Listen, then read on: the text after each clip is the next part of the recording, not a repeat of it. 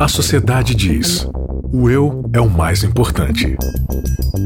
A Bíblia diz: negue-se a si mesmo. O mundo incentiva: siga seus desejos. Jesus convida: siga-me. A cultura diz: pense igual, seja igual, conforme-se. O cristianismo diz: não se conforme com os pensamentos deste século. Contra a cultura. O Evangelho clama pelo diferente. Começando mais um.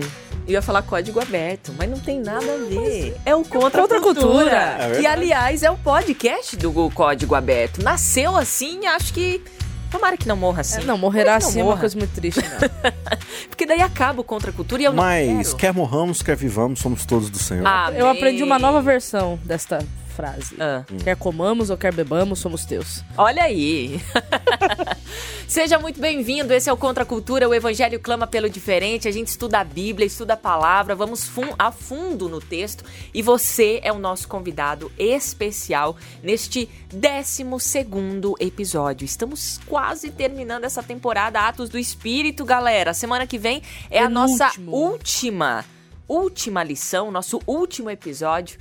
Então já estamos aí no capítulo 24 do livro de Atos. Ao longo deste, desses episódios estudamos, estamos estudando o livro de Atos e já estamos no capítulo 24. É lógico, numa velocidade extrema aqui, né? É, velocidade É. 5 aqui, total. Dava pra ser um pouquinho mais devagar, mas não dá, né? Dá, mas não dá. Dá. Dá, mas não dá. Aqui não dá, mas aí na sua casa dá.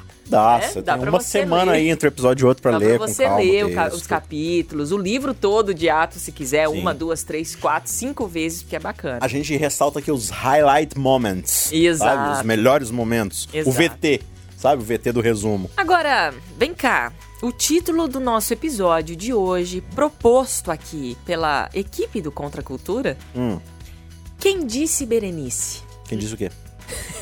Quem disse Berenice? Ah, Encontraremos ao longo do estudo de hoje uma tal de Berenice, que não é a protagonista da história.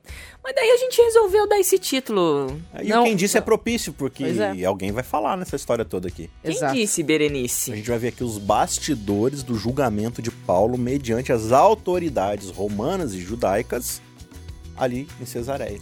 Né? Tudo bem. E nós não estamos ganhando nenhum real da quem E muito Berenice. menos estamos ganhando cosméticos com isso. Poderíamos, né? Mas Então, não estamos. então vamos seguir aqui com o nosso estudo. Então, onde a gente parou?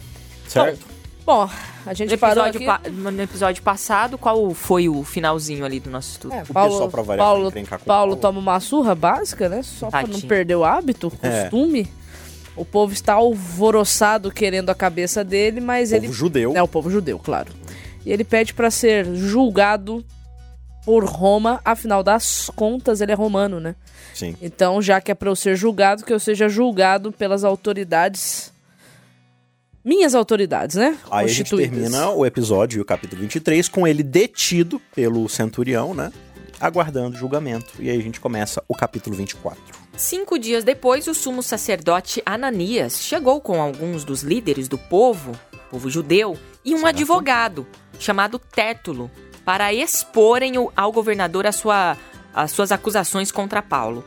Quando Paulo foi chamado, Tértulo apresentou as acusações.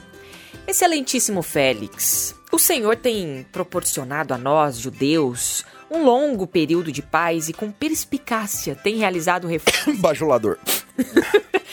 e tem realizado reformas que muito nos beneficiam. Ah, Ô, claro. Félix, eu amo você, Félix. Ah, claro que sim. Por Fomos to- todos Félix. Somos todos Félix. Isaac Félix Rezende. Por todas essas coisas, nós lhe somos extremamente gratos. Contudo, não desejo tomar o seu tempo. Por isso, peço a sua atenção apenas por um momento. Gente, mas Félix que bajulador, ô, é. Que bajulador, esse tétulo aqui. Agora, uma coisa já salta pra gente aqui de curioso no texto, né? Por que os judeus contrataram um advogado? Como assim? Eles não tinham um caso pra poder expor, por que, que eles precisavam de um advogado? Até porque eles já tinham feito toda uma, uma discussão lá no Sinédrio com Paulo, né? A gente viu isso dois episódios atrás ali. Então, o que, que tá acontecendo aqui? Agora, agora você percebe o que vocês aí ressaltaram, sem ninguém ajudar? Que o quão bajulador Terto tá sendo. Ó, excelente. Não, excelentíssimo, beleza, Ok, porque é a linguagem de respeito. tribunal, excelentíssimo, né, tal. Mas, ó, você realizou tantas coisas, É a gente... bom para nós, a gente te tá amamos. usufruindo de tanta paz e tanta alegria. Mal né? sabia eles, né? Félix tirou 3 bilhões de pessoas da pobreza. Só que. Só aqui no Brasil, né? Então, um monte de pessoa passei a ser classe média lá na Judéia. Então, enfim, qualquer coincidência é mera semelhança. Aí, o que, que tá acontecendo aqui de fato? Os judeus odiavam os romanos. Né? No entanto, que eles estavam esperando o Messias assim com muita ânsia pra poder Justamente para Pra derrubar. sair derrubar o jogo romano. Roma. E você tinha ali é, seitas, né, como os zelotes, né, que, que guerreavam ali contra os, os judeus, os romanos e tudo mais. Então, imagina, se esses caras, eles vão até Félix e começam a bajular Félix do jeito que Terno tá fazendo aqui, todo mundo ia falar assim, esses caras querem alguma coisa, entendeu? Esses caras, eles... Entendeu? Só que assim, pra você conquistar É, o Félix, é, você tem que dar não- aquela bajuladinha base. Mas eles não podiam chegar, com- chegar chegando, né? Tinha É. que ter um representante. Por isso que eles contratam Tértulo. A gente quer o Terto pra você ir lá maciano. E eu imagino que esse Tértulo aí deve, deve ter sido bem influente, né? Não devia ser um advogadozinho qualquer, não. Eu acho que esse Tértulo aqui Era bom. era bom. Aí a gente vai lá pro versículo 5, desculpa. Constatamos que este homem é um perturbador. Terto, Tértulo. Eu nunca sei falar o nome desse É, cara, é Tértulo. Que vive causando tumultos entre os judeus de todo o mundo.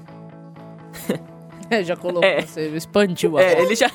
um pouco exagerado. Tem né? uma meia verdade. Meia verdade. Realmente, onde Paulo passava tinha encrenca, mas enfim.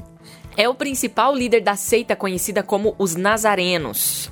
Quando o prendemos, estava tentando profanar o templo. Nós queríamos julgá-lo de acordo com a nossa lei, mas Lis, é, Lísias, o comandante do regime, usou de forma, de- aliás, usou de força e o tirou de nossas mãos e ordenou a nós, os acusadores, que nos apresentássemos perante o Senhor. Nossas acusações poderão ser confirmadas quando o Senhor interrogar, interrogar Paulo pessoalmente.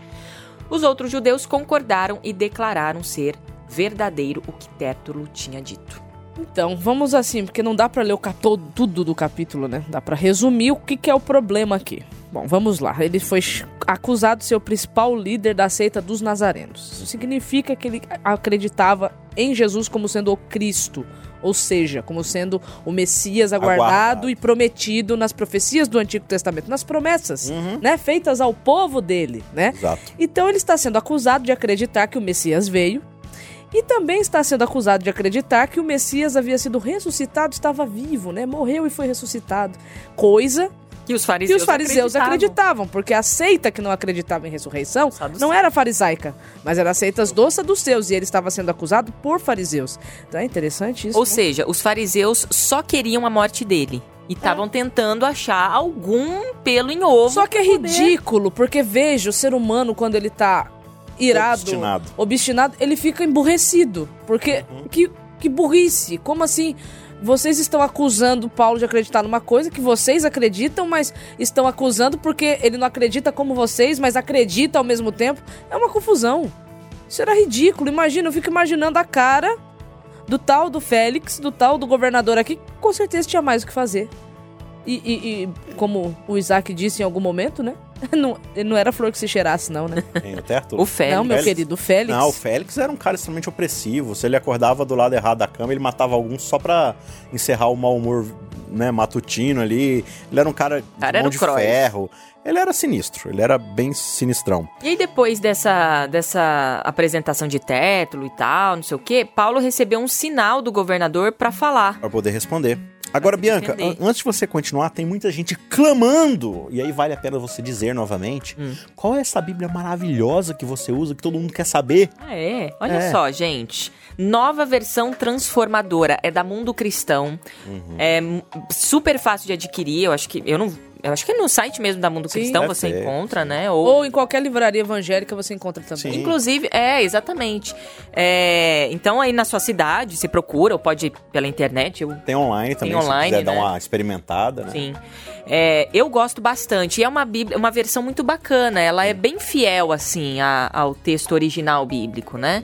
Então, acho que vale a pena. E é uma leitura contemporânea. é, é uma, é, você falou, é uma leitura contextualizada, contemporânea, então assim, ela não vai ser radicalmente, fundamentalmente idêntica ao texto bíblico. Mas qualquer coisa que você veja na língua portuguesa é bem complicado. Você vai ter que aproximar o máximo possível.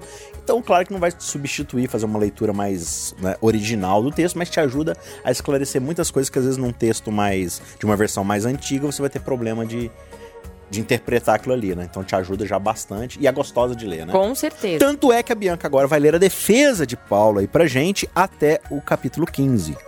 Quin- Até o versículo 15. Ah, você. Ahá! Quem disse? Quem disse, Berenice? Então, Vamos lá, a partir 10 do versículo 15. 10.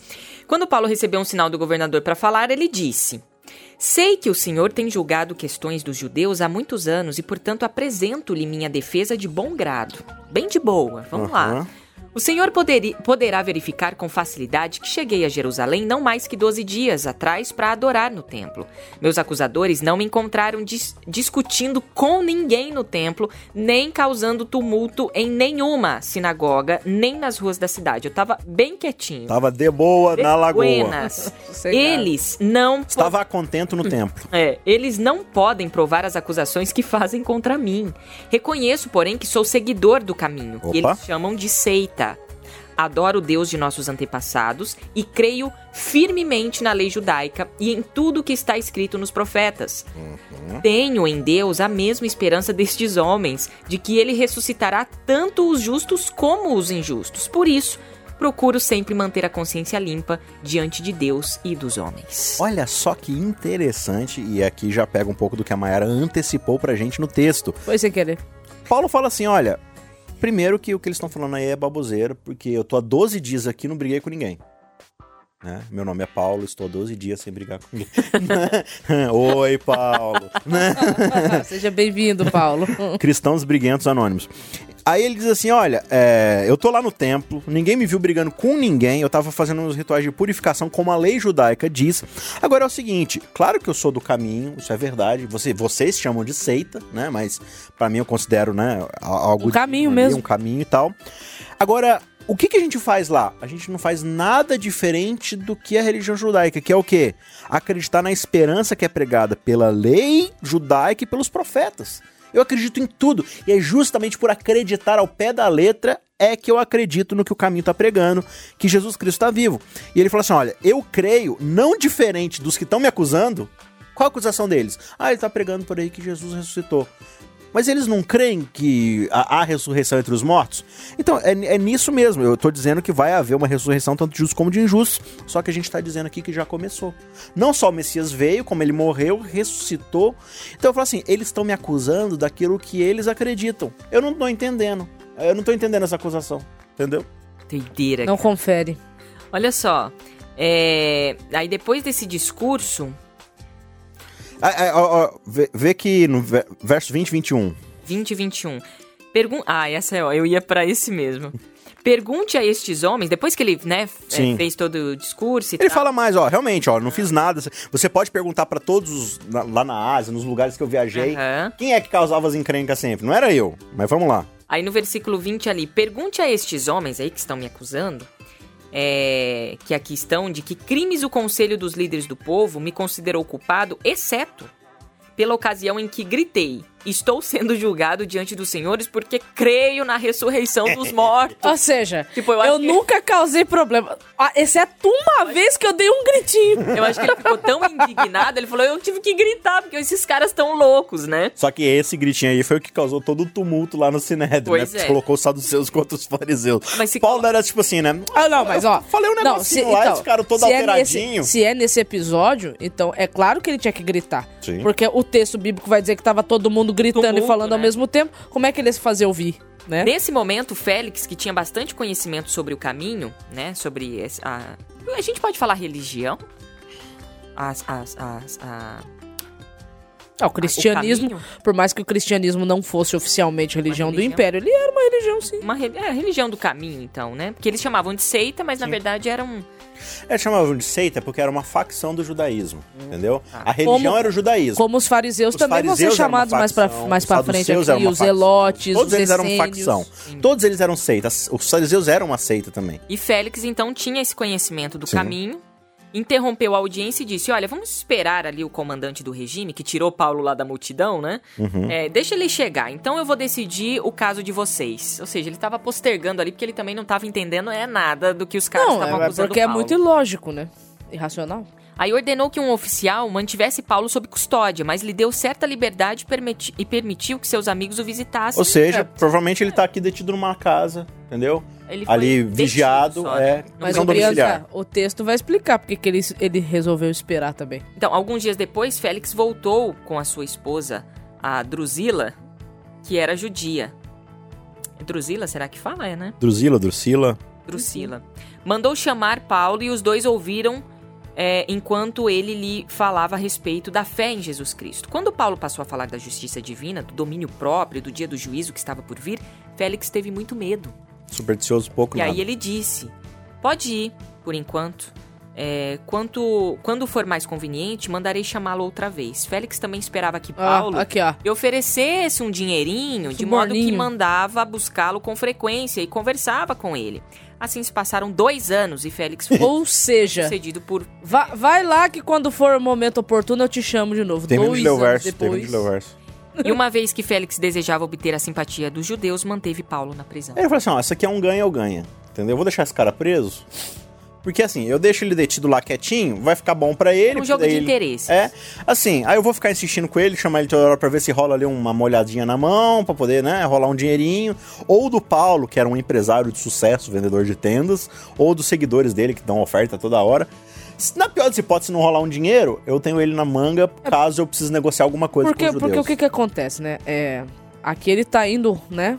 O livro tá terminando, ele tá indo rumo a Roma, né? De novo. Roma, Mas Roma. ele já tinha sido preso uma vez em Roma e quem sustentava ele financeiramente era a igreja de Filipos, Sim. né? Que mandava recursos. Então, eles sabiam que Paulo, sempre que era necessário, recebia Sim. ajuda.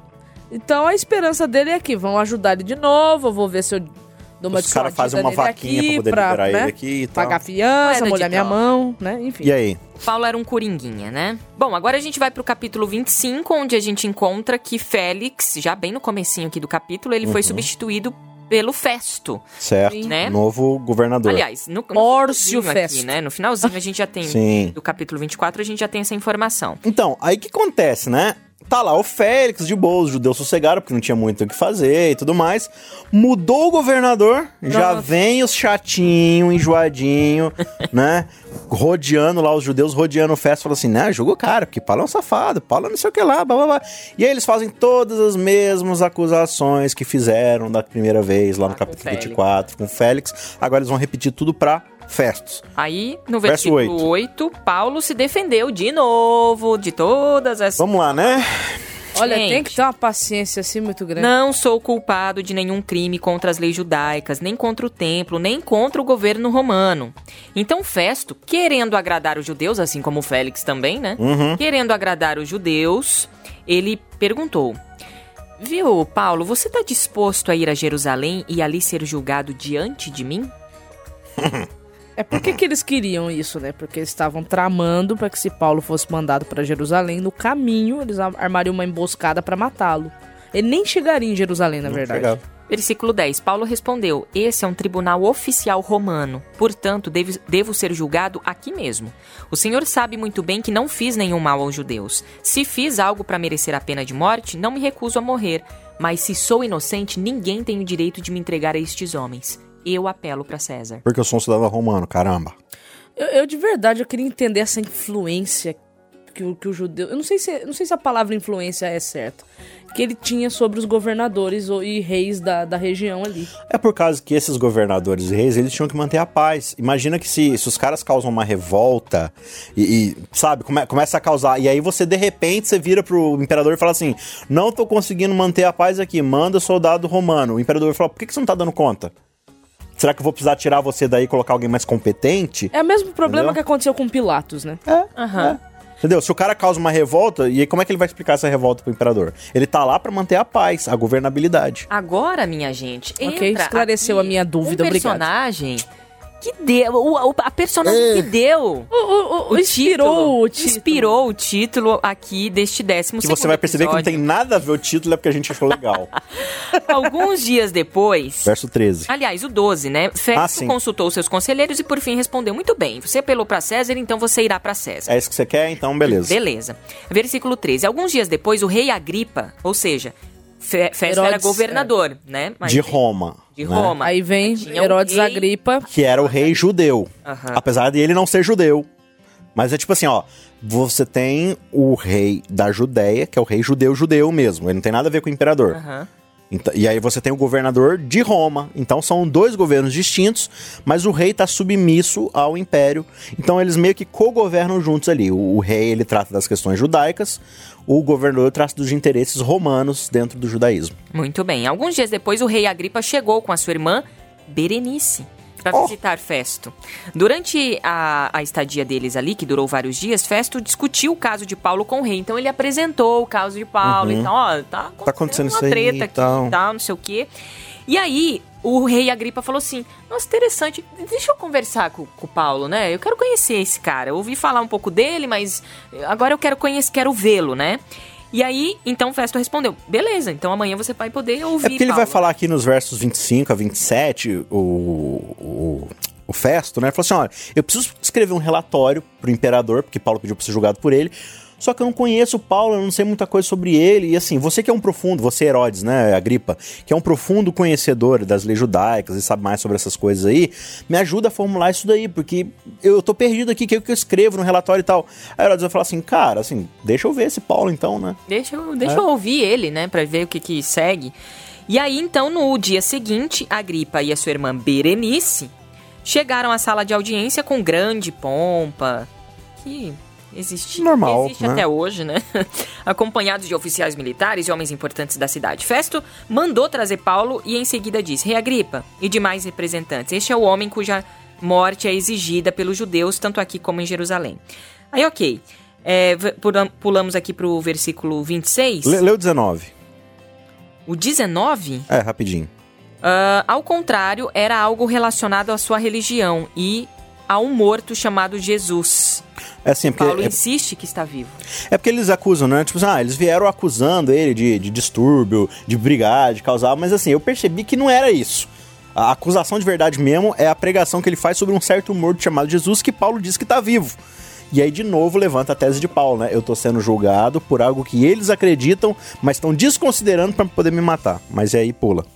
Versículo 26. Não sei, porém, o que escrever ao imperador, pois não há nenhuma acusação clara contra ele. Por isso o trouxe diante dos senhores. Aí a gente vai pro capítulo 26. Uhum. Então Agripa se dirige a Paulo e fala: Você pode falar em sua defesa agora. Aí Paulo vai contar toda a história de novo. Mais uma vez. Ele vai contar o que aconteceu com Ele ele. vai, dar o- ele vai explicar era. quem ele era, né? Todo o seu De currículo. onde ele veio. Vai dizer que ele era um fariseu da seita mais rígida de farisaísmo que tinha, então a crença dele não era diferente. Inclusive, ele era tão ou mais zeloso que eles, que ele perseguia a seita dos, dos, né, dos do Nazarenos, do caminho e tudo mais. Aí ele vai explicar mais uma vez que ele estava indo para Damasco justamente para perseguir os caras.